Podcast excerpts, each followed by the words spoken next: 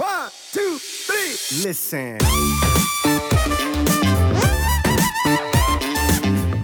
Als ich das erste Mal auf die Bühne gegangen bin, da im Scheinwerferlicht gestanden habe, war ich einfach geflasht. Also im ja, im doppelten Sinne. Also das Scheinwerferlicht hat mir wirklich so ins Gesicht geblendet. Ich konnte gar nichts sehen und auf einmal waren alle Leute am Jubeln, am Klatschen und das hatte mich so gefesselt, das hat mich so gepackt, wo ich gedacht habe, krass, du bist gerade hier auf die Bühne gegangen, da sitzen irgendwelche fremden Leute und alle applaudieren und schreien und pfeifen und feuern dich an, obwohl die halt nicht mehr wissen, wer du bist und so und das war irgendwie, bis dahin war ich halt so niemand. Also kein Schwanz hatte sich für mich interessiert und auf einmal habe ich so ein so ein Jubeln, so ein Zuschreien, so ein Zuspruch bekommen für das, was ich getan habe. Und ganz viele Leute sind danach dann auch zu mir gekommen und haben gesagt, Mann, du hast so eine krasse Form, boah, krass, wie hast du es geschafft, so einen niedrigen Körperfettanteil zu erreichen und so. Und das hat mich einfach enorm gepusht. Da habe ich gedacht, geil, Mann, es gibt eine Sache, in, in der ich beeindrucken kann. Es gibt eine Sache, die ich scheinbar richtig gut kann, wo andere von beeindruckt sind. Und äh, das, das hat mich enorm gepusht. Also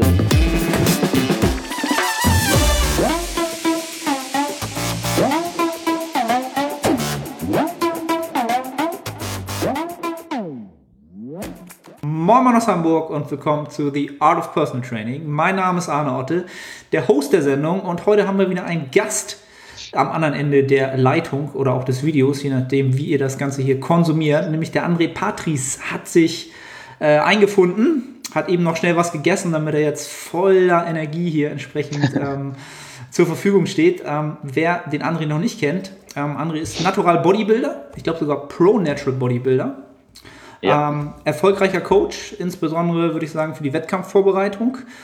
Und äh, kann auch die eine oder andere Pose schlagen, würde ich mal sagen. Und ähm, ja, erstmal herzlich willkommen. Cool, dass du am Start bist. Und ja. äh, sag den Leuten, falls ich irgendwas vergessen habe, was dich sonst noch ausmacht. Ja. Ja, danke dir auf jeden Fall erstmal, dass ich hier sein darf und guten Morgen, guten Mittag, guten Abend an alle, die hier heute zuhören, zuschauen. Und ja, ja, ich bin André Patris, bin aktuell 26 Jahre alt schon. Ging viel zu schnell. Irgendwie war ich letztes Jahr gefühlt noch Junior, schon bin ich 26. Ja, bin Natural Bodybuilding Profi, habe eine Pro-Card, habe mein Pro-Debüt aber noch nicht gegeben. Ähm, ich bin ja eben auch erkrankt, habe eine schwere Herzerkrankung, bin noch am Herzen äh, operiert worden vor zwei Jahren, kann man vielleicht so noch addieren. Und habe da schon eine Geschichte zu erzählen Genau, mache hauptsächlich Wettkampfvorbereitungen, arbeite aber eben auch als Coach, als Personal Trainer, Ernährungsberater, wie auch immer man das im Ganzen sehen mag, hauptsächlich aber eben doch spezialisiert, fokussiert auf äh, Athleten, auf Wettkampfathleten, die eben das Ziel haben, auf eine Bühne zu gehen, eine Bodybuilding-Bühne zu gehen, Frauen, Jungs, divers, wer auch immer. Und sind alle, Katzen, alles. Genau, ist alles willkommen bei mir. Genau, und ähm, ja, das mache ich so den ganzen lieben Tag. Sauber, cool.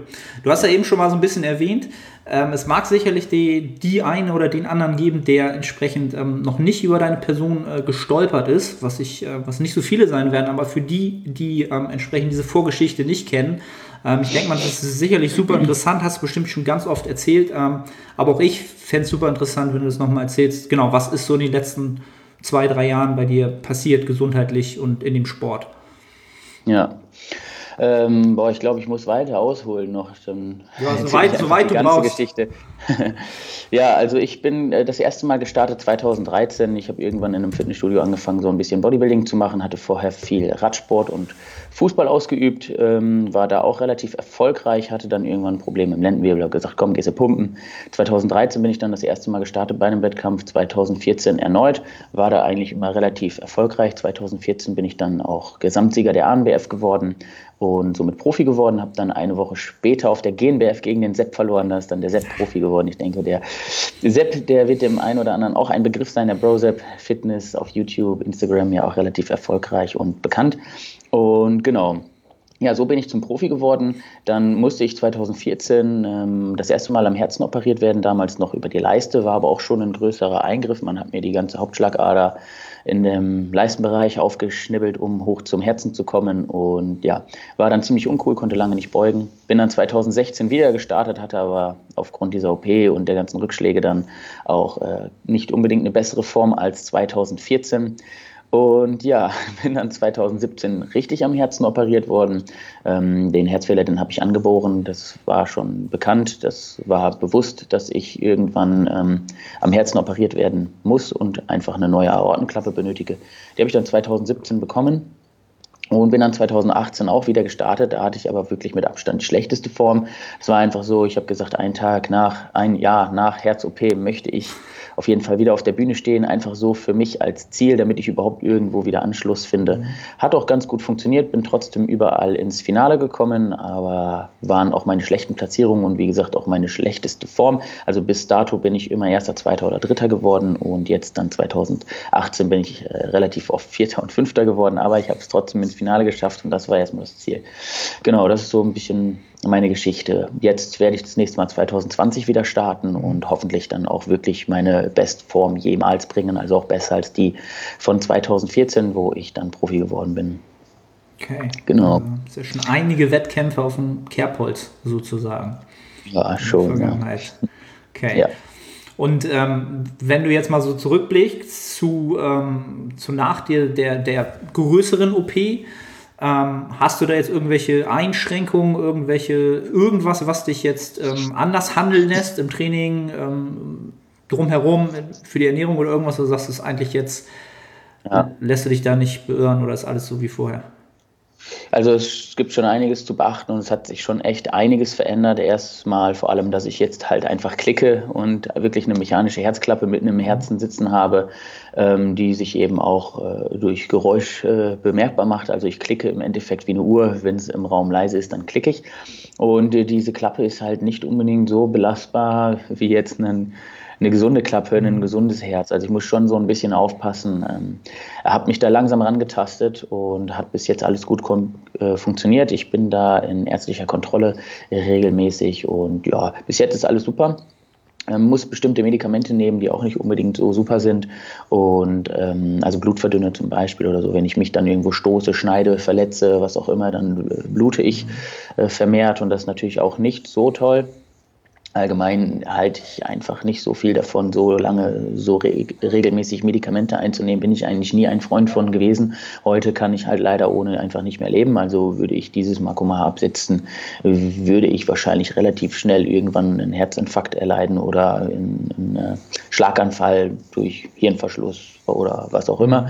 Wenn sich da dann so eine Trombe bildet, so ein Blutgerinnsel, dann geht er ganz schnell und das ist, wäre natürlich blöd. Hoffen wir natürlich nicht, dass das passiert. Ähm, aber ja, es, es gibt schon ein gewisses Risiko, mit dem ich jetzt durch die Welt laufe. Und ähm, ja, auch mechanisch hat sich die OP stark auf mich ausgewirkt, ähm, im negativen Sinne. Ähm, man hat mir halt das Brustbein durchtrennt und ähm, wenn man so ein Brustbein durchschneidet, dann das zu 100 Prozent wieder gerade zusammenzusetzen, dass auch die Faserverläufe der Brustmuskulatur etc. wieder genauso sind wie vorher, ist halt einfach nicht gegeben und auch irgendwie nicht machbar. Und dadurch, dass dann meine Brustmuskulatur leicht äh, verspannt war, dadurch, dass das Brustbein versetzt ist jetzt und nicht ganz gerade zusammengesetzt wurde, habe ich extrem Probleme im Brustwirbelsäulenbereich. Mir fliegen so gefühlt 20 Mal am Tag die Brustwirbel hinten raus und ich muss mir die dann wieder einrenken, indem ich mich über irgendeine Stuhllehne lege oder über irgendeine Black Roll oder so. Und habe auch echt richtig Probleme. Also ich merke richtig, wenn da hinten was blockiert, nehme ich eine ganz, ganz ungesunde äh, Körperhaltung ein, kann auch nicht mehr richtig atmen, an meinen Brustkorb öffnen, also bekomme mhm. auch ein bisschen Atemnot und merke dann auch immer, okay, ich muss mich jetzt mal wieder irgendwo drüber legen und mir da die Brustwirbel wieder einrenken, weil sonst kriege ich keine Luft mehr. Und das sind so Einschränkungen, die ich schon noch habe. Aber das ist alles Meckern auf hohem Niveau. Also ich meine, alternativ, was hätte ich haben können? Ich bin super dankbar, dass wir heutzutage solche Möglichkeiten haben, solche medizinischen Möglichkeiten haben. Und das, was ich habe, ist ja wirklich noch ein Kinkerlitzchen. Also ich habe im Endeffekt äh, noch alle Gliedmaßen, ich kann trainieren. Und darum, also ich möchte mich auf gar keinen Fall irgendwie beschweren oder sonst was. Bin super dankbar, dass das alles noch so gut läuft, wie es läuft. Aber auf, äh, im, im, direkten Vergleich mit einem gesunden anderen mhm. Natural Bodybuilder habe ich schon doch dann irgendwie kleine Nachteile safe, ja. Wahnsinn. Aber ja. man, man, man merkt es dir halt einfach an, du hast ich, also ich weiß ja nicht, wie du vorher drauf warst, aber du hast halt, bringst ja. halt extrem Lebensfreude mit. Ähm, vor allen Dingen, wenn du im Gym sein darfst, so äh, habe ja. ich so in den Stories immer gesehen, so am liebsten vier, fünf Stunden und jeden Tag. Ja. Und ähm, dann weiß man das ja. halt auch wirklich zu schätzen halt. Wenn man mal wirklich die Schattenseiten gerade gesundheitlich gesehen hat, dann ja, jede Stunde im Gym ist halt ein Geschenk halt, ne? Und das ist auch etwas, äh, was ich auch allen Leuten immer wieder sage, wenn sie ins Gym gehen und sagen, auch heute keinen Bock. Klar kann man mal kaputt sein vom Training und so, aber es ist das größte Geschenk, was wir haben, dass wir mit unserer Gesundheit noch gesunder werden können, noch mehr Muskelmasse aufbauen können. Dieses Szenario ist einfach äh, nicht unbedingt selbstverständlich, eigentlich überhaupt nicht halt ja. so. Und ähm, ja, finde ich sehr cool, wie du das angehst. Sein man sollte dankbar sein, überhaupt hier zu sein, das auf jeden Fall. Also hier sein zu können, auch in Mitteleuropa, es geht uns so gut, dass du überhaupt die Möglichkeit hast, in ein Fitnessstudio zu gehen. Mhm. Dafür sollte man schon verdammt dankbar sein. Ne? Ja, also ich versuche schon immer wirklich ähm, äh, glücklich zu sein, wirklich mich äh, glücklich zu geben mit dem, was ich habe und äh, zu wissen, was ich habe, zu genießen, was ich habe. Und äh, das Gym ist natürlich wirklich eine Sache, die ich einfach extrem liebe. Und auch wenn ich ins Gym reinkomme und ähm, grinse und die Leute fragen mich dann, ja, hey André, wie geht's dir denn so? Dann sage ich, super, wenn ich hier bin, immer. Ne? Also es ist so, wenn ich ins Gym reinkomme, also ich kann einen richtig miesen Tag haben, aber wenn es für mich durch die Tür ins Gym geht und ich unter der Flachbank liege und da ein bisschen Gewichte wegdrücke, keine Ahnung, das ist so stupide, das ist einfach ein Gewicht von A nach B bewegen und das macht mich unglaublich glücklich, warum auch immer. Ich kann es nicht genau erklären, aber ich würde gerne meine ganze Lebenszeit damit verbringen. Ja. Immer nur trainieren, durchgängig quasi. Richtig. Ich fänd, nur essen also und trainieren. so schade. Genau, aber Essen brauche ich nicht mal. Weil nicht mal Essen, okay ich bin ein richtig schlechter Esser und äh, jeder in meinem näheren Umfeld weiß das. Damit tue ich mir richtig schwer. Ich könnte einfach nur trainieren. Nee, wenn ich wäre saugeil, müsste ich keine Kalorien zuführen, hätte äh, die Regeneration gäbe es quasi nicht, ja. Ich könnte einfach durchtrainieren den ganzen Tag. Das wäre schon richtig geil. Wenn ich mit, mit Brust, Schulter aufgehört habe, würde ich am liebsten mit Beintraining anfangen, aber geht nicht. Irgendwie, ich muss da auch noch ein bisschen dazwischen was warten. Ne? Und irgendwann fällt natürlich auch die Energie ab, wie blöde. Aber wie gesagt, hätte ich durchgängig ein gleiches Energielevel und müsste nicht essen, würde ich den ganzen Tag trainieren. Auf jeden Fall. okay, dann musst du, musst du ein bisschen ja. zurückgehalten werden oder dich auch ein bisschen ja. selber zurückhalten. Natürlich, definitiv. Klar. Um natürlich ja. der beste Bodybuilder zu werden, der du sein kannst. Entsprechend. Ja. Ab und zu auch mal regenerieren und anpassen. Ne? Ähm, genau, und das wäre jetzt auch quasi so der Übergang zum, zum nächsten Thema, nämlich ähm, ja, Wettkampf-Bodybuilding werde ja. ich so als nächstes Thema anschneiden wollen. Wenn sich jetzt so der gediegene Zuhörer jetzt mal so denkt, so ja, irgendwie ich trainiere jetzt schon mal zwei, drei, vier, fünf, sechs Jahre mit dem Thema öfter mal so geliebäugelt. Ähm, wenn jetzt jemand mit dem Gedanken spielt, das erste Mal eine Wettkampfvorbereitung zu machen, was wäre das erste, wo du sagst, da solltest du drüber nachdenken? Also das allererste, wenn jemand zu mir kommt und sagt, ich möchte einen Wettkampf machen, dann ist äh, meine allererste Frage, okay, warum? Hast du dir schon mal einen Wettkampf angeschaut? und ähm, wo möchtest du dann auch starten. Aber eigentlich erstmal gilt für jeden die Frage zu klären, so warum, wieso, weshalb möchte ich das denn überhaupt machen? Und ähm, ja, in den meisten Fällen ist es halt eben einfach der Wettkampf, sich mit anderen zu messen. In äh, manchen Fällen auch einfach der Kampf mit sich selbst, zu sagen, Mann, ich möchte einfach mal so eine super krasse Diät durchstehen und ich möchte einfach was geschafft haben, ich möchte was, möchte das einmal hinbekommen, ich möchte einmal das durchleben. So einen niedrigen Körperfettanteil zu erreichen, ist halt auch nicht einfach immer nur eine Diät und eine Vorbereitung, sondern es ist wirklich eine Persönlichkeitsentwicklung auch, die man dann dadurch macht.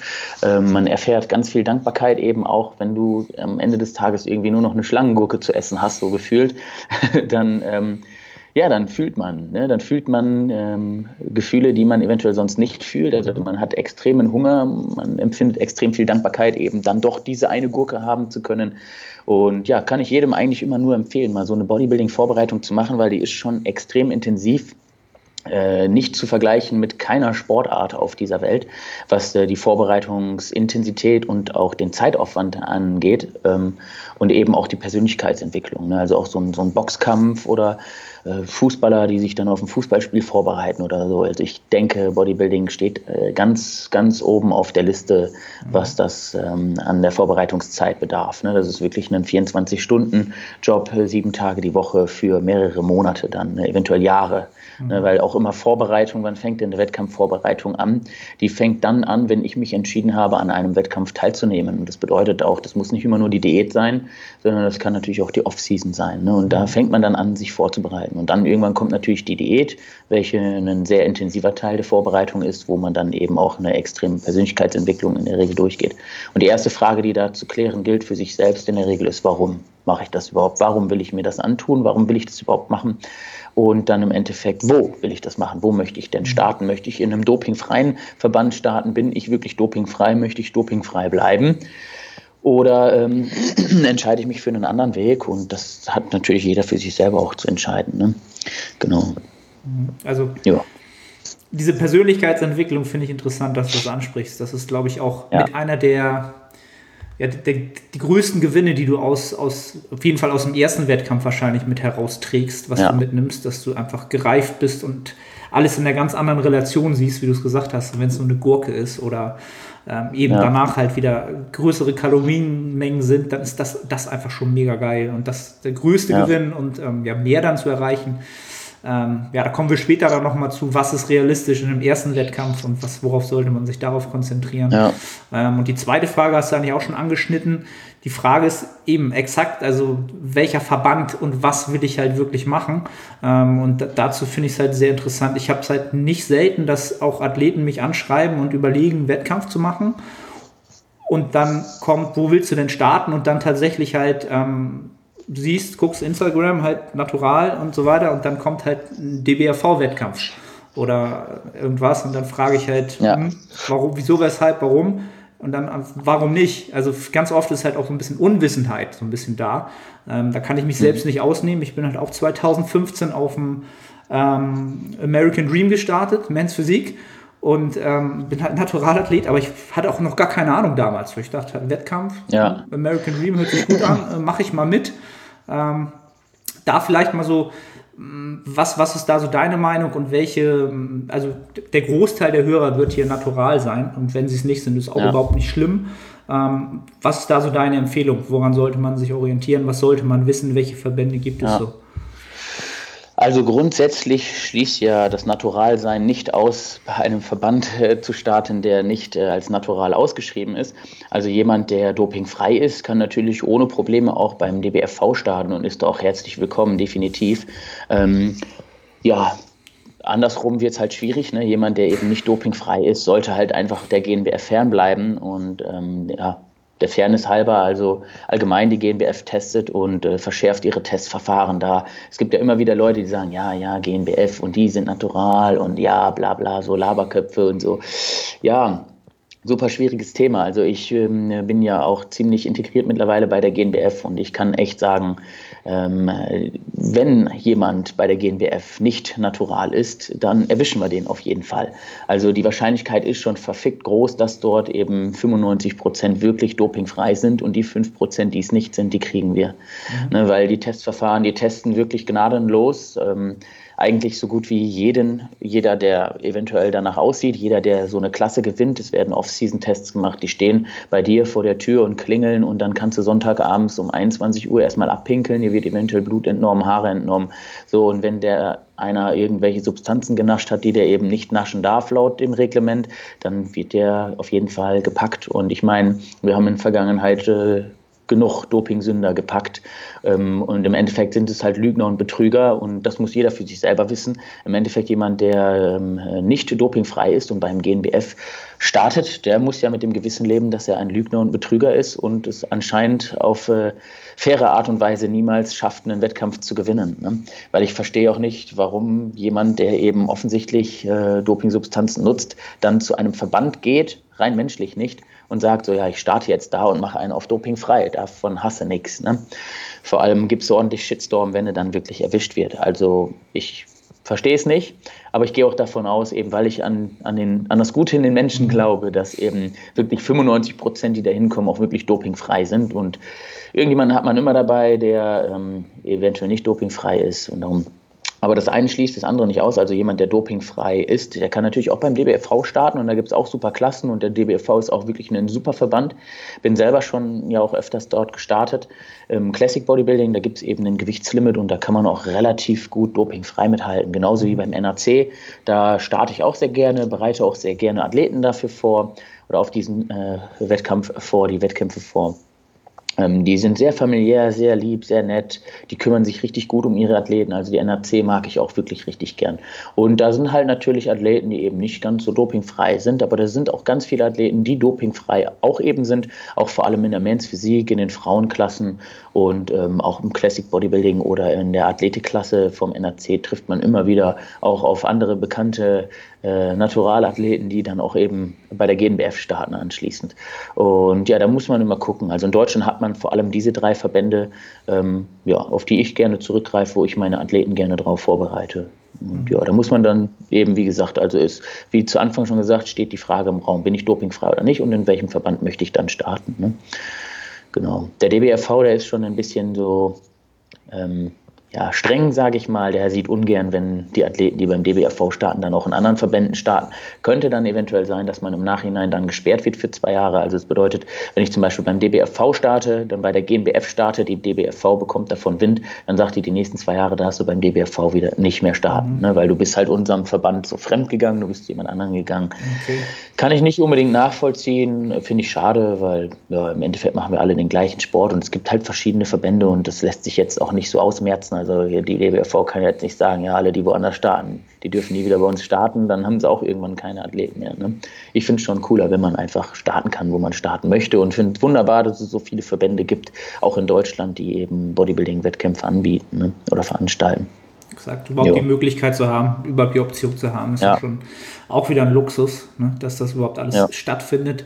Ähm, ja, das Einzige wäre halt, wenn, wenn ein First-Time-Competitor halt, der wird wahrscheinlich mehr Spaß haben auf einem reinen Natural-Wettkampf, äh, ähm, allein von der Vergleichbarkeit der Athleten halt, ne? Wahrscheinlich. Ja, ja also wenn er, ähm, wenn er natural ist, ja. Wenn, wenn er natural ist. es gibt ja auch Leute, genau. Halt entsprechend, es gibt ja auch also, Leute, die.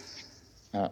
Ich bin halt 2015 äh, dort gestartet und hatte, wie gesagt, keine Ahnung und war halt völlig verblüfft, so was beim Pump-Up so neben mir steht und dann so mal gefragt und so, ja, ich bin 12 Kilo schwerer beim gleichen KF. Ah, okay, alles klar. Du trainierst ja. zwei Jahre länger. Ja, irgendwas mache ich falsch, okay. Und dann, also ich war 2015 halt wirklich noch völlig unbelesen. Ähm, ja. ja inter interessant zu hören. das, das passiert, klar, das ist ja nicht so, ist ja nicht verkehrt da hast du deine Erfahrungen gemacht und Erfahrungen sind ja auch immer relativ viel wert. Ne? Manche müssen halt die Erfahrungen dann selber machen ne? und dann irgendwie merken, irgendwie, vielleicht ist das doch der falsche Verband für mich. Ne? Also man, wenn man Wettkämpfe macht, dann möchte man ja auch in der Regel doch so relativ weit vorne mitspielen. Also warum macht man sonst Wettkämpfe, ne? wenn jemand kommt und sagt, nee, ich gehe da auf die Bühne nur für mich selber, ey, hä? das macht ja keinen Sinn. So. Also ne? du spielst ja auch nicht ein Fußballspiel gegen eine andere Fußballmannschaft, um dann nicht zu gewinnen. So. Also klar, Spaß Spaß muss auf jeden Fall mit dabei sein, aber irgendwo gehört ja auch der Wettkampf dann eben ja dazu und dann zu einem Wettkampf gehört auch irgendwie irgendwo das Gewinnen dann dazu in der Regel. Ne? Also dass man das zumindest anstrebt. Und ähm, wenn man dann in einem Verband startet, wo eben nicht so viele dopingfreie Athleten unterwegs sind und man selbst dopingfrei unterwegs ist, ist es natürlich schwer. Aber man selber hat sich ja eben dazu entschieden, da trotzdem äh, dran teilzunehmen. Und dann ist es im Endeffekt so, du läufst halt mit deinem Messer in den Atomkrieg, wenn du so willst. Und du hast, dich, du hast dich aber dazu, hast dich aber dazu entschieden halt. Ne? Und darum musst du dann auch ähm, äh, die Konsequenzen daraus ziehen, ne? wenn du dann untergehst halt. Ne? Also wenn du dann eben dementsprechend nicht so gut abschneidest. Und da muss man sich wirklich dann immer überlegen, wenn ich wirklich dopingfrei bin, macht es dann eben Sinn für mich irgendwie beim DBFV in der Männer 3 zu starten oder so. Ne? Also das wird schon, wird schon schwierig auf jeden Fall, ja. ja. Ähm, genau, und wenn man jetzt quasi den, den Gedankengang abgeschlossen hat und man hat nun sein äh, Ziel-Wettkampf gefunden, ähm, dann ist für viele Athleten natürlich auch noch die Frage, ähm, sowohl Weib, Weiblein, Weiblein, Weibchen als auch Männchen, ja. ähm, genau, in welche Kategorie soll ich nun gehen? Ähm, ja. Genau, die Damen ja. dann hm, Bikini hm, oder ne? Ähm, hast du da so ein, so ein kleines, so ein, so ein kleines, ähm, ja, einfach mal zu erklären, welche Klassen gibt es und was macht für wen unter Umständen Sinn? Ja, also jeder Verband hat auch ähm, online einzusehen immer ein Regelwerk und da sind dann auch die äh, verschiedenen Klassen äh, beschrieben und da steht eben auch drin, was in den äh, verschiedenen Klassen eben gesucht wird. Ne? Also was für eine Optik ähm, wird da gesucht, was für ein Athlet wird da gesucht, was für eine ähm, Präsentation einer selbst wird da gesucht. Ne? Also wie sollte ich mich zurechtmachen, wie sollte ich laufen, welche Schuhe, welcher Bikini, welche Hose, was wird da wirklich gesucht, erwartet, ne? wie hart, wie viel Muskelmasse. Also das ist da schon eigentlich immer relativ gut äh, beschrieben. Und da sollte man einfach gucken, wo man sich selbst sieht. Wo ordne ich mich selber ein? bin ich eher der Typ, äh, der nicht ganz so durchtrainierte Beine hat und äh, bin irgendwie ein Sunnyboy und trage lieber Badehosen als jetzt ein String. Dann gehe ich halt in eine Men's Physik-Klasse bin ich doch der passionierte Bodybuilder, der Classic Bodybuilder, ja, dann habe viel Muskelmasse, schaffe es relativ ähm, niedrig zu kommen mit meinem Körperfettanteil in einer Diät, dann gehe ich eventuell eben in die Bodybuilding-Klassen. Und da muss man immer auch gucken, natürlich Altersklassen, Größenklassen, Gewichtsklassen. Da gibt es schon viele Unterschiede. Aber am besten ist, wie gesagt, man liest sich das einmal ordentlich durch und guckt so, wo man sich selbst drin wiedererkennt. Ne? Und auch, auch bei den Frauen halt. Ne? Habe ich viel Muskelmasse oder habe ich nicht so viel Muskelmasse? Bin ich eher so ein Schickimicki-Mädel oder bin ich doch eher schon sehr maskulin und habe relativ viel Muskelmasse? Das muss jeder für sich, für sich selber entscheiden, ne? wo er dann da in welcher Klasse startet. Und natürlich, klar, wenn jemand zu mir kommt und sagt, André, ich möchte eine Wettkampfvorbereitung machen und guck mal, so sehe ich aus ähm, ich würde gerne in der Klasse starten und ich halte das ähm, für die falsche Klasse, dann äußere ich das natürlich auch. Dann sage ich schon, hey, sag mal, warum möchtest du denn in der Men's Physik starten? Du hast so krasse Arme und so krasse Beine. Dir fehlt eigentlich eher so dieses V, diese tiefe Bauchmuskulatur, die hast du auch nicht unbedingt, aber du hast halt wirklich dicke Arme, dicke Beine, so du könntest viel besser im Bodybuilding stehen als äh, bei der Men's Physik. Ne? Das entspricht halt nicht dem Reglement, ähm, den Richtlinien nach dem, was die da in dieser Klasse suchen. Ne? Du wirst da wahrscheinlich nicht glücklich sein. Aber wenn der dann sagt zum Beispiel, nee, ich sehe mich aber da in dieser Klasse und ich möchte das unbedingt machen, dann rede ich dem das jetzt auch nicht unbedingt aus. Ne? Mhm. Also das muss wirklich jeder für sich selber wissen. Man muss sich da einfach sehen. Und das ist super wichtig, weil man wird auf jeden Fall unglücklicher, wenn man dann in einer Klasse startet, wo man sich selbst gar nicht gesehen hat und dann da auch nicht erfolgreich ist. Also wenn ich jetzt zum Beispiel dann dem Bodybuilding-Typen sage, komm, starte doch Bodybuilding und er sagt, na gut, wenn du das sagst, dann mache ich das. Startet dann bei Bodybuilding, ist da eventuell, wird nicht mehr im Finale platziert, dann sagt er auch, Mann, du hast mir gesagt, ich soll da starten und irgendwie alles scheiße und darum soll diese Entscheidung wirklich jeder für sich selber treffen. Und wenn da jemand meinen Rat möchte, meine Hilfe möchte, dann sehr gerne. Ne? Mhm, genau. Also dann gebe ich eine Empfehlung. Genau, ja. glaube ich, ein guter Rat, immer noch mal ein geschultes Auge drüber über ja. den, Gesamtprozess blicken zu lassen und dann vielleicht immer entscheiden muss es jeder Athlet immer selber, aber man, wenn man sich ein paar Meinungen einholt, dann hat man ja. wahrscheinlich ein besseres Entscheidungsgefühl. Also dabei was, was ich immer wieder erlebe, ist halt wirklich, dass die Leute sich einfach nicht informieren. Die kommen auch zu mir und sagen, ich möchte, ich möchte starten, ich möchte auf die Bühne. Dann frage ich so, ja, wo denn? Ja, weiß ich nicht. So, ich dachte, du könntest mir sagen, wo. Da sage ich, hast du dich denn schon mal informiert, welche Verbände es gibt? Ne? Und dann so, ach so, ich dachte, es gibt nur einen, so zum Beispiel. Und dann ähm, so, ja, hast du dich informiert, welche Klassen es gibt? Welche Klasse möchtest du starten? Nee, weiß ich gar nicht. Also ich kann einfach immer nur empfehlen, sich auch wirklich mal zu informieren, zu recherchieren und dann auch sich so ein Regelwerk durchzulesen. Ne? Wenn ich dann frage, okay, du hast dich dazu entschieden, in der Bodybuilding-Klasse zu starten, weißt du denn, worauf es da ankommt? Weißt du, was da erwartet wird, was da gesehen werden, wie, äh, was die da sehen wollen? Ne? Und dann, ja, da haben die meisten dann gar keine Antwort drauf, haben sich das gar nicht richtig durchgelesen. Ne? Also bevor ich an einem Wettkampf teilnehme, teilnehme, ja, bevor ich an einem Fußballturnier teilnehme, dann informiere ich mich doch über die Regeln. Wann geht ein Ball aus? Ne, wann zählt ein Tor? Wie wird ein Einwurf gemacht? Ne, wie wird ein Freistoß geschossen? Etc. Ne, wie lange läuft so eine Runde? Etc. Also das, da sollte man sich einfach darüber informieren. Ne? Das, man macht dann Wettkampf und hat dann, steht dann da am Ende und weiß gar nicht was oder wie. Also man, ja, wie gesagt, sollte sich da schon ein bisschen informieren, finde ich. Ne? Wie gesagt, natürlich, wenn äh, jemand zu mir kommt und von mir vorbereitet werden möchte, dann frage ich, frage ich das immer und stoße immer wieder da auf Unwissenheit ähm, und äh, ja, sag dann auch, guck mal, informier dich mal. Ne? Ich informiere die natürlich auch sehr gerne, also ich hau dann auch direkt schon raus, wo man so starten kann, wo man sich informieren kann und so, natürlich. Aber ich freue mich immer, wenn ich dann jemanden habe, der wirklich sagt, so ja, ich will in der Klasse starten, bei dem Verband, ich habe mich darüber informiert, ne? ich habe da recherchiert. Das freut mich immer sehr, wenn ich dann sehe, so der hat auch wirklich schon auf Eigenhand und Fuß ähm, da recherchiert und weiß ganz genau, was der will, wohin der will und was er dafür zu tun hat. Ne?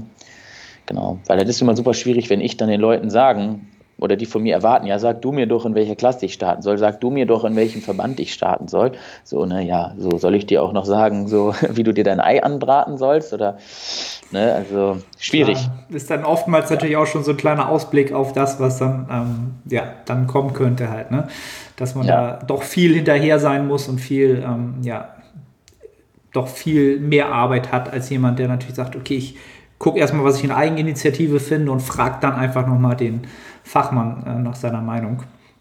Ähm, ja, und, und der Sport hat halt eigentlich auch noch viel mehr Facetten, als die meisten das im ersten Moment dann halt äh, ja, sehen würden. Da kommen wir sicherlich später auch nochmal beim Thema Posen zu. ähm, was halt ja. von den meisten dann äh, völlig unterschätzt wird. Ähm, aber zwischendurch dann halt nochmal, wenn es jetzt quasi, jetzt ist geklärt, okay, welcher Verband, welche Klasse, jetzt geht es halt darum, auch ähm, sich auf Tag X vorzubereiten. Ähm, was ja. sind denn so, so Zeitfenster, mit denen du gerne arbeitest oder Zeitfenster, wo du sagst, das geht halt gar nicht oder wo du sagst, einen Athleten vielleicht auch sagst, in den nächsten 16 Monaten sicherlich noch kein Wettkampf? Ja, das kommt immer auf den Athleten drauf an und in äh, welcher Verfassung der sich selber befindet. Ne? Also das ist super schwer, da jetzt so pauschal eine Antwort drauf zu geben.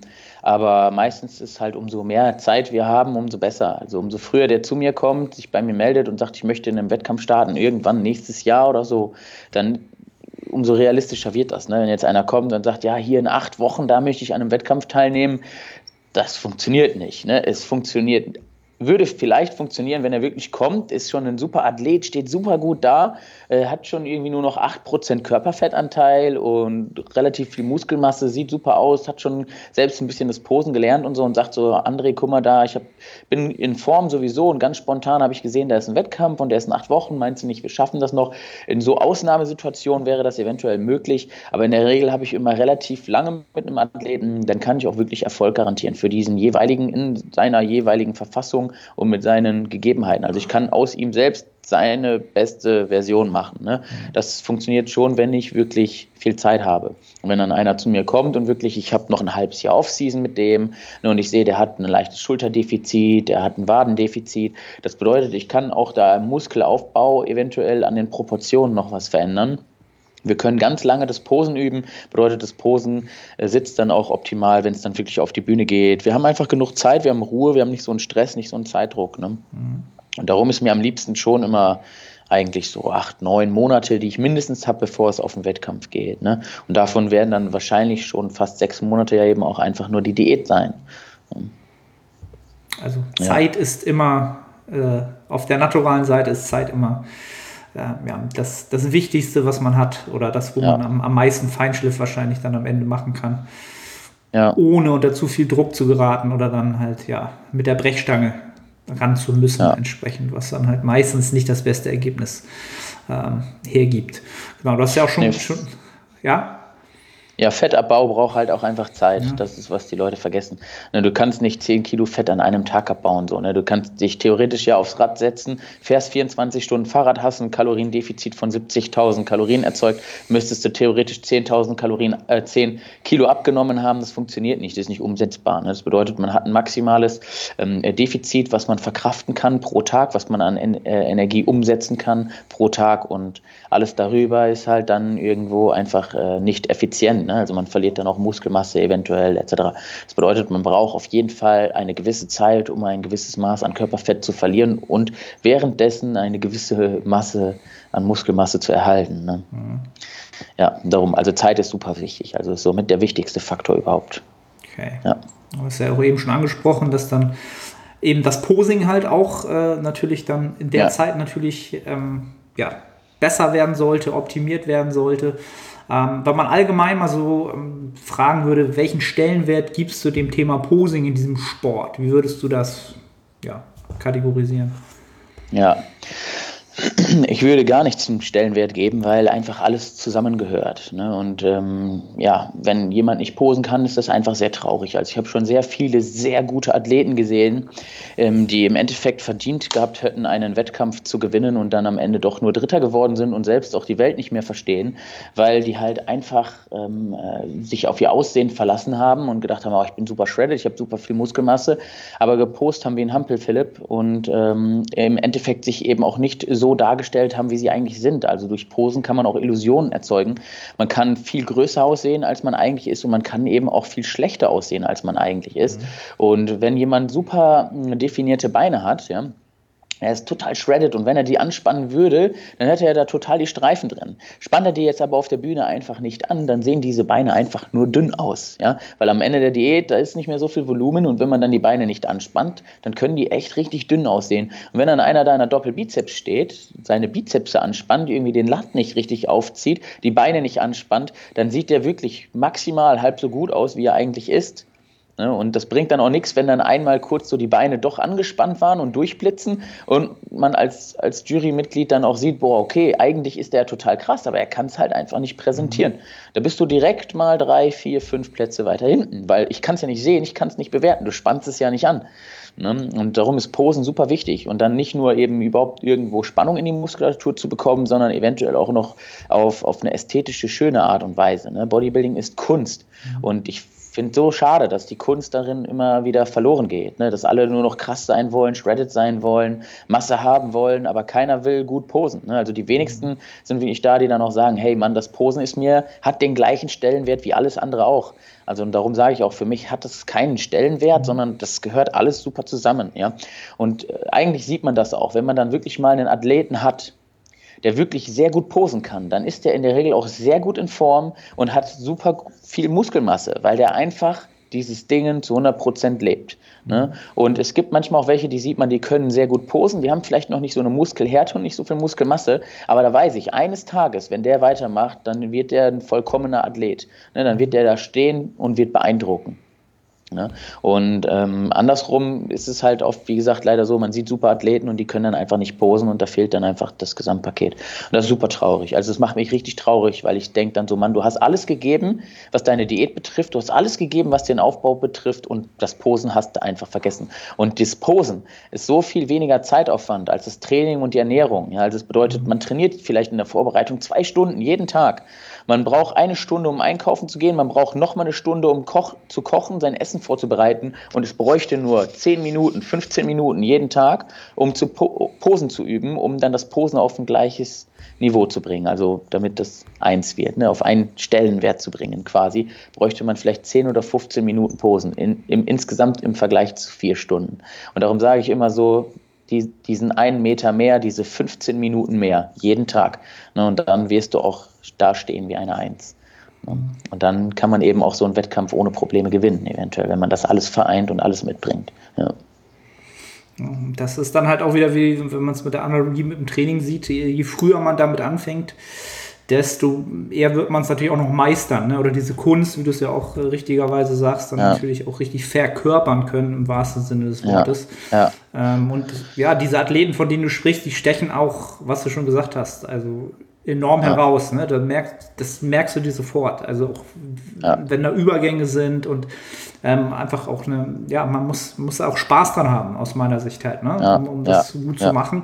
Ähm, wie, wie bist denn Man muss eine gewisse Leidenschaft haben. Man muss eine gewisse Leidenschaft haben für Bodybuilding. Ne? Und das ist so. Wenn jemand etwas leidenschaftlich macht, dann wird der richtig gut darin. Ja. In allen Bereichen. Ähm, wann, wann ist denn deine Leidenschaft dafür aufge, aufgekommen? Schon vor zig Jahren ja. sozusagen? Wahrscheinlich schon. Genau, also da kriege ich Gänsehaut, wenn ich darüber nachdenke. Ähm, wann, das ist irgendwann zur Leidenschaft geworden. Ich muss echt sagen, es gab einen Zeitpunkt in meinem Leben, wo ich einfach nicht besonders viel hatte wo ich aber das Bodybuilding hatte. Und für mich war damals halt nicht bewusst, dass es Bodybuilding ist. Ich bin halt einfach gerne ins Fitnessstudio gegangen und habe wirklich Gewichte bewegt. Ne? Ich habe gerne gepumpt. Ich wollte gut aussehen, aber irgendwie auch das Pumpen und das Abschalten dabei, laute Musik hören, ne? voll zudröhnen, einfach viel Gewicht wegdrücken. Das war so, das, das hat mir unglaublich Spaß gemacht. Also ich würde sagen, ich hatte viel mehr erstmal eine Leidenschaft für den Muskelaufbau und für den Kraftsport an sich. Ähm, als für Bodybuilding direkt. Und daraus ist dann irgendwann Bodybuilding geworden. Irgendwann kam dann einer und sagte, Mann, du siehst doch so gut aus, geh doch mal auf so einen Wettkampf. Und das war so ganz spontan, eben 2013, irgendwie drei Wochen bevor so eine Meisterschaft anfing. und äh, so kurz war es jetzt nicht, aber es waren echt nicht viele Wochen und ich war schon immer gut in Form und habe dann einfach mal eine Diät gemacht, habe recherchiert gehabt so ein bisschen, habe dann jemanden kennengelernt, der sich damit so ein bisschen auskannte, der mir dann geholfen hat ja, und habe dann diese erste Vorbereitung gemacht. Und äh, als ich das erste Mal auf die Bühne gegangen bin, da im Scheinwerferlicht gestanden habe, war ich einfach geflasht. Also im ja, im doppelten Sinne. Also das Scheinwerferlicht hat mir wirklich so ins Gesicht geblendet. Ich konnte gar nichts sehen und auf einmal waren alle Leute am Jubeln, am Klatschen und das hatte mich so gefesselt, das hat mich so gepackt, wo ich gedacht habe, krass, du bist gerade hier auf die Bühne gegangen, da sitzen irgendwelche fremden Leute und alle applaudieren und schreien und pfeifen und feuern dich an, obwohl die halt nicht mal wissen, wer du bist und so und das war irgendwie, bis dahin war ich halt so niemand. Also kein Schwanz hatte sich für mich interessiert und auf einmal habe ich so ein, so ein Jubeln, so ein Zuschreien, so ein Zuspruch bekommen für das, was ich getan habe. Und ganz viele Leute sind danach dann auch zu mir gekommen und haben gesagt, Mann, du hast so eine krasse Form, boah, krass, wie hast du es geschafft, so einen niedrigen Körperfettanteil zu erreichen und so. Und das hat mich einfach enorm gepusht. Und da habe ich gedacht, geil, Mann, es gibt eine Sache, in, in der ich beeindrucken kann. Es gibt eine Sache, die ich scheinbar richtig gut kann, wo andere von beeindruckt sind. Und äh, das, das hat mich enorm gepusht. Also das Jahr darauf war ich einfach so krass. Ich habe eine Entwicklung gemacht innerhalb eines Jahres eben. Das war einfach enorm. Auch eine Persönlichkeitsentwicklung eben und ähm, aber auch eine körperliche Entwicklung dann. Also von 2013 zu 2014, ich bin innerhalb von zwei Wettkämpfen zum Profi geworden dann, ne? weil ich einfach so gepackt war, so motiviert war und es war nicht mal mein Ziel, Profi zu werden, das ist einfach so passiert dann. Und ich wollte halt der Beste sein auf diesem Wettkampf da, ich wollte der Krasseste sein und ich habe dann echt das ganze Jahr trainiert, also von 2013 bis 2014, wie gesagt, habe ich mich eigentlich durchgängig in der Vorbereitung befunden. Ich habe gesagt, ich möchte so und so viel Muskelmasse aufbauen und dann möchte ich so und so lange Diät machen und so und so RIP werden und ich möchte so eine geile Kür halten, ich möchte so und so posen können. Ich habe mich nur noch mit Bodybuilding beschäftigt, 24 Stunden. Ne? Und ähm, ja, war dann eben da ja rauf das Jahr ja auch dementsprechend erfolgreich. Und da war irgendwie, da hat es mich gepackt. Also da wusste ich, das kann, damit kann ich nie wieder aufhören. Ne? Das ist so das, was ich in meinem Leben machen wollte. Ja hast deine Passion ja. gefunden und deine, deine Bestimmung quasi, wenn man sich das so anhört. Also sehr, sehr, ja. So hört sich das auf jeden Fall an. Und wenn man das nochmal aufs Thema Posing jetzt ähm, ein bisschen weiter runterbringt, sozusagen, wann hast du da so ein bisschen für dich gefunden, dass auch gerade das ähm, ja, gerade für dich nochmal interessant wird oder dass du da so, so Spaß dran hast? Also das kam eigentlich auch eben in diesem Jahr, also in mhm. dieser Entwicklung, weil ich halt 2013 auch auf die Bühne gegangen bin und ähm, da bin ich bei den Junioren dann Dritter geworden bei meinem allerersten Wettkampf auf der GNBF. Und ähm, da habe ich einfach gesehen, dass ich nicht so gut gepostet habe. Also damals hatte ich mich nämlich nicht so sehr mit dem Posing auseinandergesetzt, 2013, bei meinem ersten Wettkampf eben auch nicht. Das war so, wie gesagt, ich war krass, ich sah gut aus und ich wusste, wie so eine Doppelbizeps geht, aber so richtig, richtig posen und so richtig die Kunst dahinter hatte ich nicht verstanden. Und ich habe aber dann auch gesehen eben, dass ähm, auf, auf den Fotos, auf den Videos, dass je nachdem, in welchem Winkel man steht, eben man echt richtig scheiße aussehen kann oder eben richtig gut aussehen kann. Viel krasser. Also es gab dann Fotos, wo ich gedacht habe, was krass, das bin doch nicht ich, boah, ist der heftig. Und auf der anderen Seite habe ich dann ein Foto weiter geswitcht und da hat sich irgendwie der Winkel verändert zur Kamera und da habe ich gedacht, was, krass, aber hier bin ich ja wieder voll dünn, so ungefähr. Und da habe ich gewusst, ey Mann, wenn ich mich immer im richtigen Winkel zur Jury stelle, dann, äh, äh, dann muss ich ja relativ krass aussehen. Also ich kann mich viel krasser darstellen, als ich eigentlich bin. Und habe dann angefangen, diese einzelnen Winkel zu studieren. Wie sollte ich mein Bein drehen? Wie sollte ich meinen Arm drehen?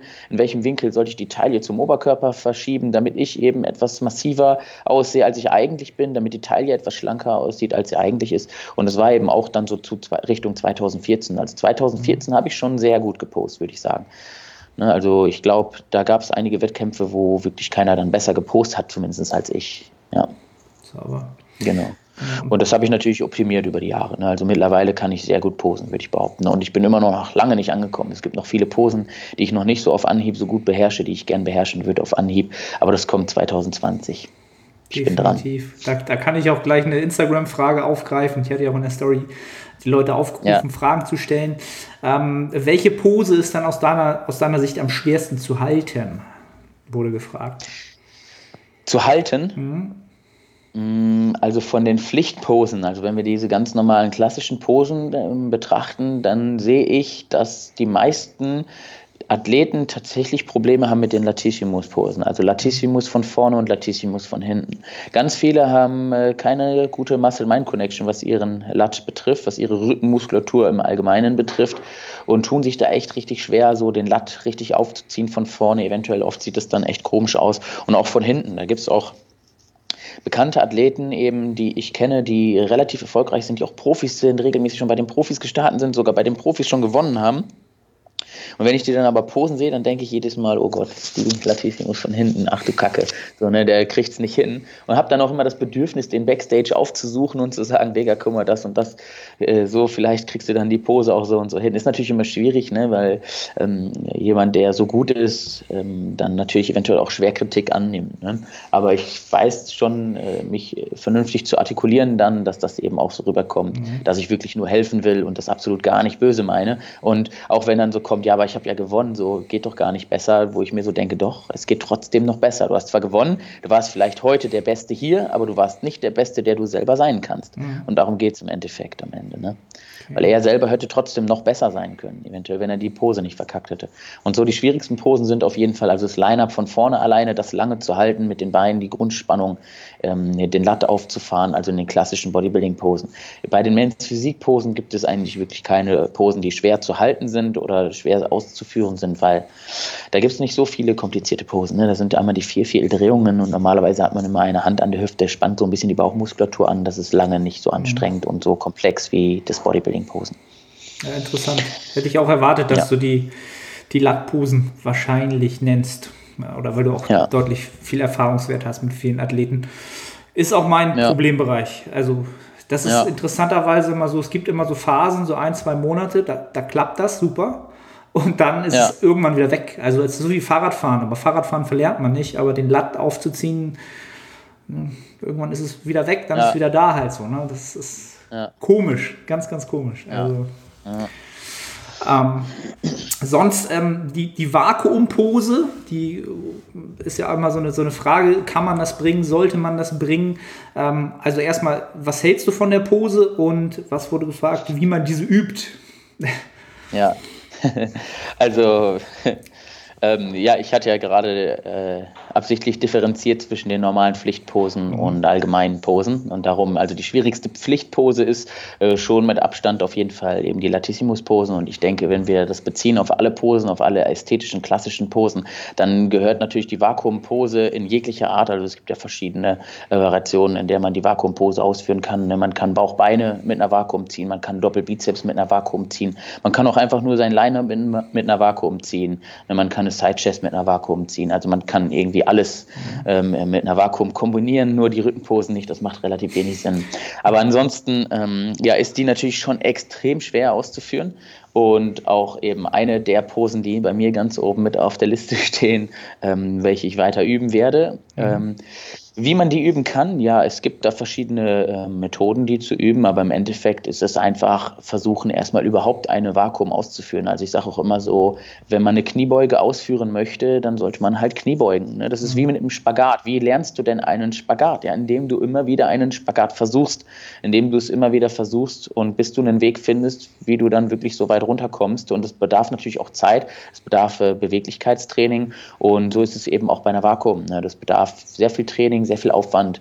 Ähm, äh, es gibt ähm, äh, Methoden wie zum Beispiel äh, Überzüge mit einer Kurzhantel über eine Bank, die man machen kann, um sich den Brustkorb aufzudehnen, dabei tief einzuatmen. Ne, da gibt es verschiedene Arten und Weisen, wie man die trainieren kann, aber im Endeffekt halt bleibt es äh, eine Vakuum einfach zu versuchen. Ne, versuch es, try es. So, mhm. ne? Also. Und da vielleicht auch nochmal, kann man ja zwischendurch gerne mal einwerfen, hatten wir auch schon oft eher drüber geredet, sich vielleicht natürlich auch irgendwie einen Coach an die Seite holen oder wie ihr es jetzt macht, einen Posing-Workshop besuchen und sich genau. dann halt wirklich auch die, ja, die Kniffe und Tricks rauszuholen und ähm, halt auch wirklich ja. ja. schneller ans Ziel zu kommen, weil man wirklich jemanden dabei hat, der wirklich weiß, was er da tut. Ja. Ähm, ja. Kannst ja, kannst ja gerne noch mal erzählen, ähm, was ihr da macht, wie oft das so stattfindet. Ähm, wird auch in der Beschreibung sicherlich zu finden sein.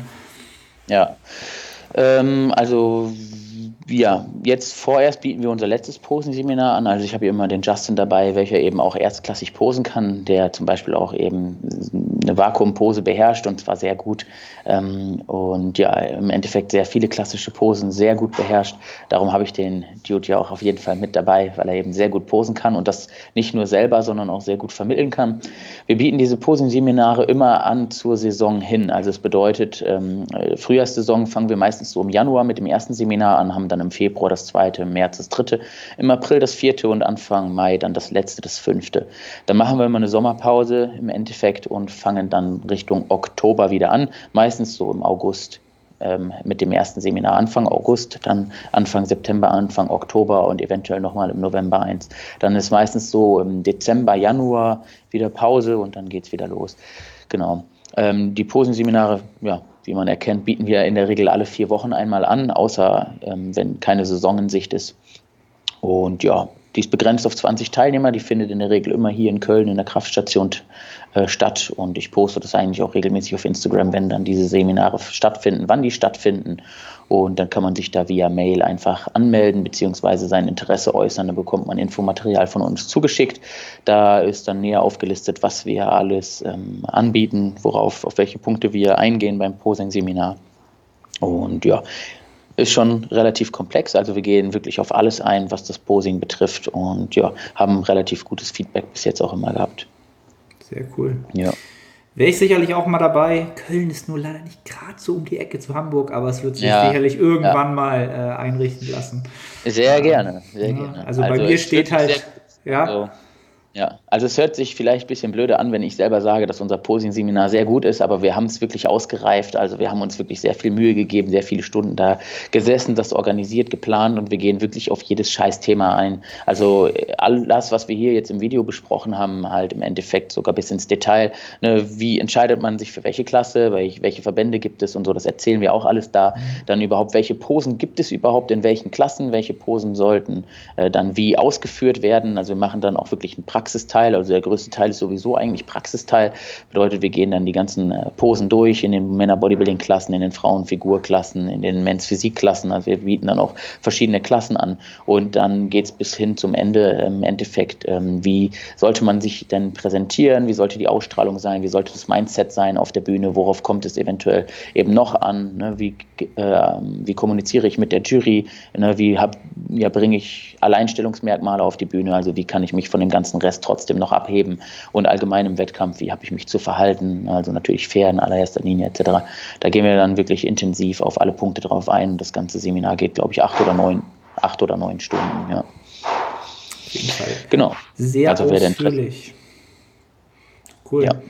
Genau, und um, um das Thema äh, für den Podcast heute nochmal abzuschließen, das Finale äh, der, dieses ganzen Szenarios ist dann natürlich der Wettkampftag. Ähm, was würdest du da so als ähm, Tipp mitgeben oder was gibt es zu beachten, grundsätzlich aus deiner Sicht? Ja, also im Endeffekt meine ganze Vorbereitung, die befasst sich ja dann mit Tag X. Das bedeutet, wenn ich jemanden auf einen Wettkampf vorbereite, dann bereite ich ihn auf diesen einen Tag vor. Und während dieser ganzen Vorbereitung lege ich dem natürlich all diese Punkte nahe. Also das wird jetzt hier in so einem Gespräch auf jeden Fall den Rahmen sprengen. Aber das Wichtigste ist auf jeden Fall einen Plan zu haben und daran festzuhalten. Also es bedeutet, dass man sich am besten vorher schon einen Plan macht, wie, wie gehe ich meine Peak Week an, wie gehe ich den Wettkampf an. Und super wichtig ist eigentlich im Endeffekt wirklich sich einfach gut vorbereiten, gut vorbereitet zu sein und dann auch dazustehen hinter der Bühne und zu sagen, ich bin super vorbereitet, ich brauche absolut null nervös sein, ich weiß ganz genau, was ich hier mache, weil ich habe es tausendmal gemacht. Ich habe so oft Posen geübt, ich habe so meine Diät durchgezogen, ich habe den Aufbau schon so durchgezogen. Ich bin hier und ich bin einfach fucking 100% äh, prepared quasi. Also ich bin zu 100% vorbereitet auf das, was jetzt kommt und mir kann eigentlich nichts mehr passieren.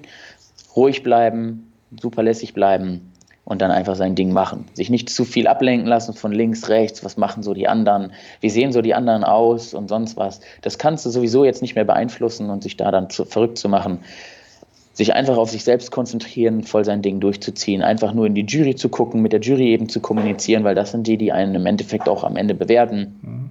Und dann da sein Ding voll durchziehen, ne? seine Posen abarbeiten, die man so geübt und geübt und geübt hat, sich voll darauf zu konzentrieren, eben genau das zu machen, was man so die ganze Zeit, ja, oder worauf man sich so die ganze Zeit äh, vorbereitet hat. Ja. Okay.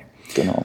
Und ähm, so klassisches Thema, was, wenn jetzt, wenn junge Athleten oder erst, erstmalige Athleten in den Wettkampf gehen, habe ich halt auch äh, schon des Öfteren erlebt. Oder letztes Jahr hatte ich halt auch meinen ersten Athleten bei der GmbF, der mit 18 gestartet ist. Ähm, dieses Thema, dass heutzutage natürlich ein gestreifter Hintern quasi schon zum Standard gehört. Ähm, wie ist ja. da so deine Meinung, wenn natürlich jemand erst zwei Jahre trainiert?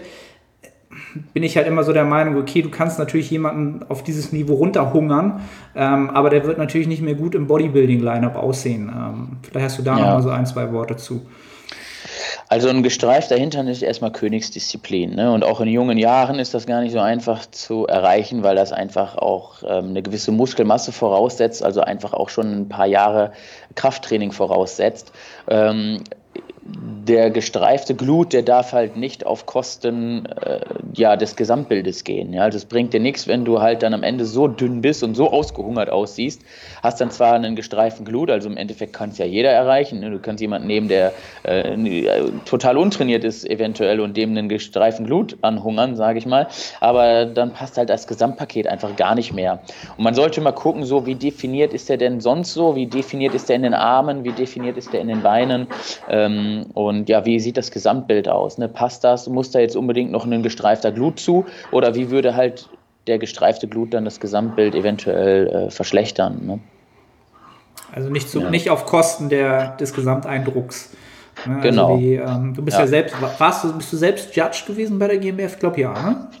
Genau, richtig, ja. ja. Genau. Also ja. der Judge guckt ja jetzt nicht nur auf die Hintern. Das ist ja keine, keine genau. Po Also es ist schon, es ist schon beeindruckend auf jeden Fall, wenn ein gestreifter Glut mit dem Line-Up ist. Also es ist schon so, dass das schon auffällt, weil wie ich gerade schon gesagt habe, Voraussetzung dafür ist schon immer doch auch ein gewisses Pensum an Trainingsjahren und eben auch eine, eine, strikte harte Diät. Ne? Also jemand, der einen gestreiften Glut hat, das sieht schon immer ganz gut aus. Also es ist schon, schon impressive auf jeden Fall, aber es ist halt nicht unbedingt zwangsweise notwendig. Also nur weil jemand einen gestreiften Glut hat, heißt es nicht unbedingt, dass er diese Klasse gewinnt, weil wie du gerade selber schon gesagt hast, wir bewerten ja nicht nur den Glut. Ne? Wenn er ansonsten halt dann irgendwie doch dünne Arme hat, eine super flache Brust, gar nicht posen kann und äh, irgendwie ansonsten vielleicht nicht so definiert ist, weil das ist ja auch immer noch ein Stück weit Genetik, wo lagert man wie viel Fett ein.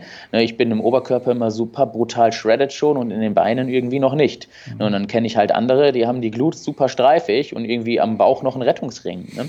Und darum, da muss man wirklich das Gesamtpaket sehen und das ist halt entscheidend. Und wenn aber natürlich jemand dabei ist, der wirklich sehr proportional ausgeglichen ist, eine gute Muskelmasse hat, ein gutes Gesamtbild hat und dann eben gestreifte Glutes, dann wird das schon ziemlich schwierig, an dem vorbeizukommen, auf jeden Fall. Also es ist schon wirklich beeindruckend, aber es ist eben im Endeffekt nicht alles. Also es heißt nicht, dass immer unbedingt der mit den äh, Streifen in den Glutes dann am Ende auch gewinnt. Ne?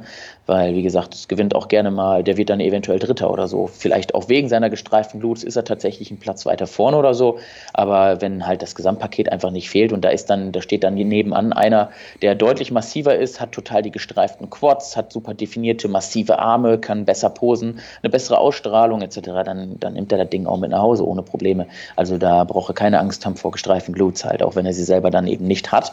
Dann heißt das nicht, dass der Dude nebenan mit gestreiften Glutes halt jetzt gewinnt, weil er gestreifte Glutes hat, sondern es ist wirklich schon, das Gesamtpaket muss halt einfach passen. Ne? Mhm. Es werden sehr viele Punkte bewertet und ähm, ja, jeder kann sich ja das Reglement durchlesen, dann weiß er, worauf es ankommt und was er eventuell mitbringen sollte zu so einem Wettkampf. Genau. Ja. Das möglichst beste Gesamtpaket, was er dann entsprechend ja. zur Verfügung hat in dem Jahr oder nach dem Trainingsstand, den er jetzt entsprechend halt hat. Ne? Und, ähm, genau. Ja, es ist halt, ich finde es halt den Sport einfach so interessant, weil er halt entsprechend, ähm, je älter man wird, desto besser kann man halt werden halt. Ne? Das ist halt komplett ja. kontraintuitiv zu fast, zu eigentlich allen anderen Sportarten, wo du halt ja. mit, je älter du wirst, halt im Fußball irgendwann bist du halt raus, bist nicht mehr schnell genug, agil genug. Ähm, und wenn du halt ähm, das Bodybuilding anschaust, dann ja, so die richtig ja, Top-Notch-Leute sind halt dann alle schon 30, 40 plus. Ähm, genau. ja. Irgendwann kippt das natürlich auch wieder nach unten. Ne? Also irgendwann mit 45, 50 fällt der Hammer auch wieder. Ne?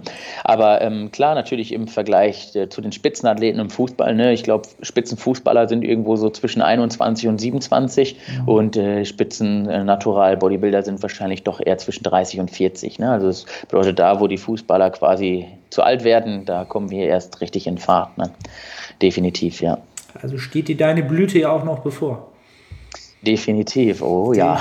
Oh ja, er freut ja, sich schon. Also, er freut sich schon. Ja, klar, natürlich. Ich weiß halt, was geht und aktuell die Entwicklung ist super und ähm, ich freue mich einfach. Also es hört sich dumm an und eigentlich freue ich mich nicht darauf. Ich würde am liebsten äh, für immer 19 bleiben. Ich meine, ich habe das Gespräch ja auch eröffnet schon mit, ja, scheiße, so alt bin ich schon. Letztes Jahr war ich irgendwie gefühlt noch Junior, zack, bis zu 26. Ähm, äh, einerseits freue ich mich natürlich darauf, über 30 zu werden, äh, weil ich weiß, bis dahin werde ich ein richtig krasser Dude sein.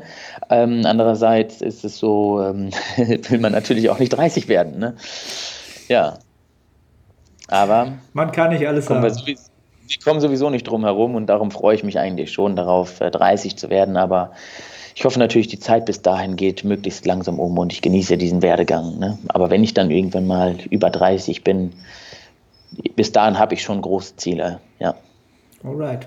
Magst du sie verraten oder sind sie so ja, also ich würde schon gerne irgendwann mal ähm, ähm, bei einer Profi-Weltmeisterschaft alles abräumen. So, das ist schon mein Ziel. Also ich möchte schon irgendwann einmal quasi für ein Jahr wenigstens äh, der beste Natural-Bodybuilder weltweit sein, auf den alle aufgucken, so ungefähr. Ne? Also schon eine Trophäe, die ich gerne hier in meiner Sammlung hätte, auf jeden Fall. Es bedarf natürlich Zeit und den richtigen Zeitpunkt etc. Aber ich bin ziemlich sicher, dass ich da hinkommen werde. Und wie gesagt, nächstes Jahr mal gucken, wie ich da ausschaue und dann gebe ich eventuell erstmal überhaupt mein Profidebüt, mache überhaupt erstmal einen Profi-Wettkampf mit. Mhm. Dann kann ich mich auch vielleicht noch ein bisschen besser einschätzen, je nachdem, wie ich dann da abschneide. Und ähm, ich werde aber nicht aufhören. Also es kann sein, dass ich da schon außerordentlich gut abschneiden werde. Es kann sein, dass ich dort erstmal wieder voll auf den, auf den Deckel kriege.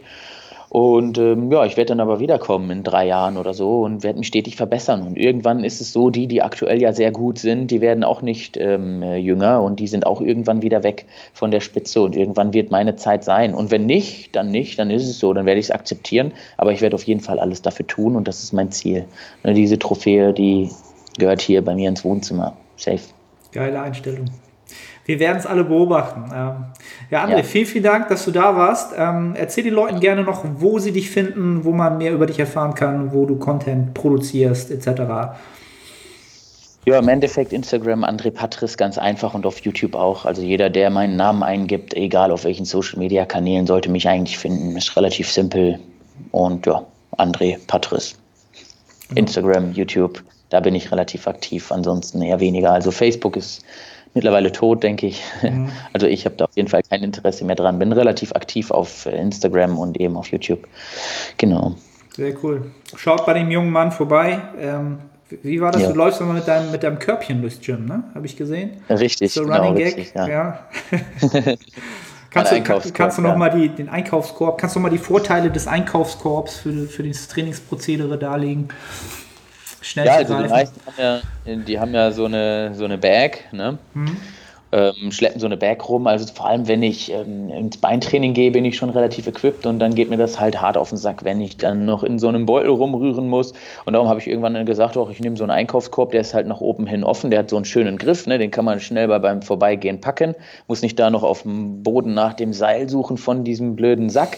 Ja, und äh, nö, fand ich super. Du hast nach oben hin offen, auf einen Blick alles, was du brauchst. Also ich stelle da alles schön sortiert rein. Ja, habe dann da so meine Kopfhörer, meine, mein, meine Kreide, meine Zughilfen, meinen Gürtel, mein Handtuch, meine Trinkflasche. Ich stelle da alles so schön rein habe alles drin in meinem Einkaufskorb und ja, ist wunderbar. Die Leute lachen halt darüber, aber das ist einfach extrem effizient. Also es spart ja. mir viele Nerven und auch viel Zeit im Training, ne, wenn ich da diesen ganzen Beutel auskippen muss, bis ich endlich mal meine Kopfhörer gefunden habe oder sonst was. Also es, es, es nervt mich einfach. Ne? Und darum, also alleine dann dieses Negative, ne, das nervt mich jetzt total. Ich muss jetzt diesen ganzen Beutel äh, ausschütten auf dem Boden, muss ich wieder suchen, was ich brauche und so. Das geht mir total auf den Sack. Und so habe ich den Korb, ich stelle den auf so eine Bank, relativ relativ hoch. Ich brauche mich nicht immer auf, bis auf den Boden bücken oder hocken oder sonst was und kann da einfach rausnehmen, was ich gerade so brauche und es auch wieder reinlegen ohne Probleme. So habe ich immer schön meine Sachen auf einen Blick, griffbereit. Besser geht nicht. Also ich, ich warte darauf. Ich hoffe, das wird irgendwann zum Trend, dann war ich der Trendsetter. Ich wollte gerade sagen, das ist doch die Idee für eine Kooperation oder für ein eigenes Merchandise-Produkt, den eigenen Pro-Bodybuilding-Einkaufskorb fürs Gym oder so. Das, das müsste eigentlich irgendwann dann kommen. Ne? Gute Idee, sehr gute Idee, auf jeden Fall. Also das ist echt eine gute Idee. Vielleicht mache ich das mal. Ja, mach es, mach es. Den cool. anderen Patricien Aufskorb, ja. ja. Wir warten Trainingskorb. Drauf. Trainingskorb. ja. Wir werden ja, darauf warten. Da könnte man so Zusatzfächer einbauen und so, hier kannst du das reintun, ja, noch da kannst optimiert, du das richtig. Genau, hier so ein Zusatzfach für dein Trainingsbuch, hier so ein, so ein extra Halter für dein Getränk. Das ist eine gute Idee. Echt? Die wurde jetzt geboren. Sehr, sehr cool. Du, ich danke ja. dir nochmal vielmals, dass du am Start warst. Ähm, wie gesagt, die Leute ja, finden gern. dich in der Beschreibung, YouTube, Instagram etc., Website, alles zu finden. Ja. Und ähm, ja, freue mich. Äh, bist du auf der GmbF in ein, zwei Wochen, drei Wochen? Genau, ich bin da am 18.05. Ja. Da werden wir uns dann sehen. Da bin ich dann auch zugegen. Cool. Falls äh, sonst ein Hörer da sein sollte, meldet euch mal, dann kann man mal connecten. Und dann schauen wir mal, was Bodybuilding, äh, Natural Bodybuilding dieses Jahr so auf die Bühne bringt. Ich bedanke mich bei allen Zuhörern, bei dir nochmal und sage ciao, ciao. Ja. Ciao, danke schön, dass ich da sein durfte.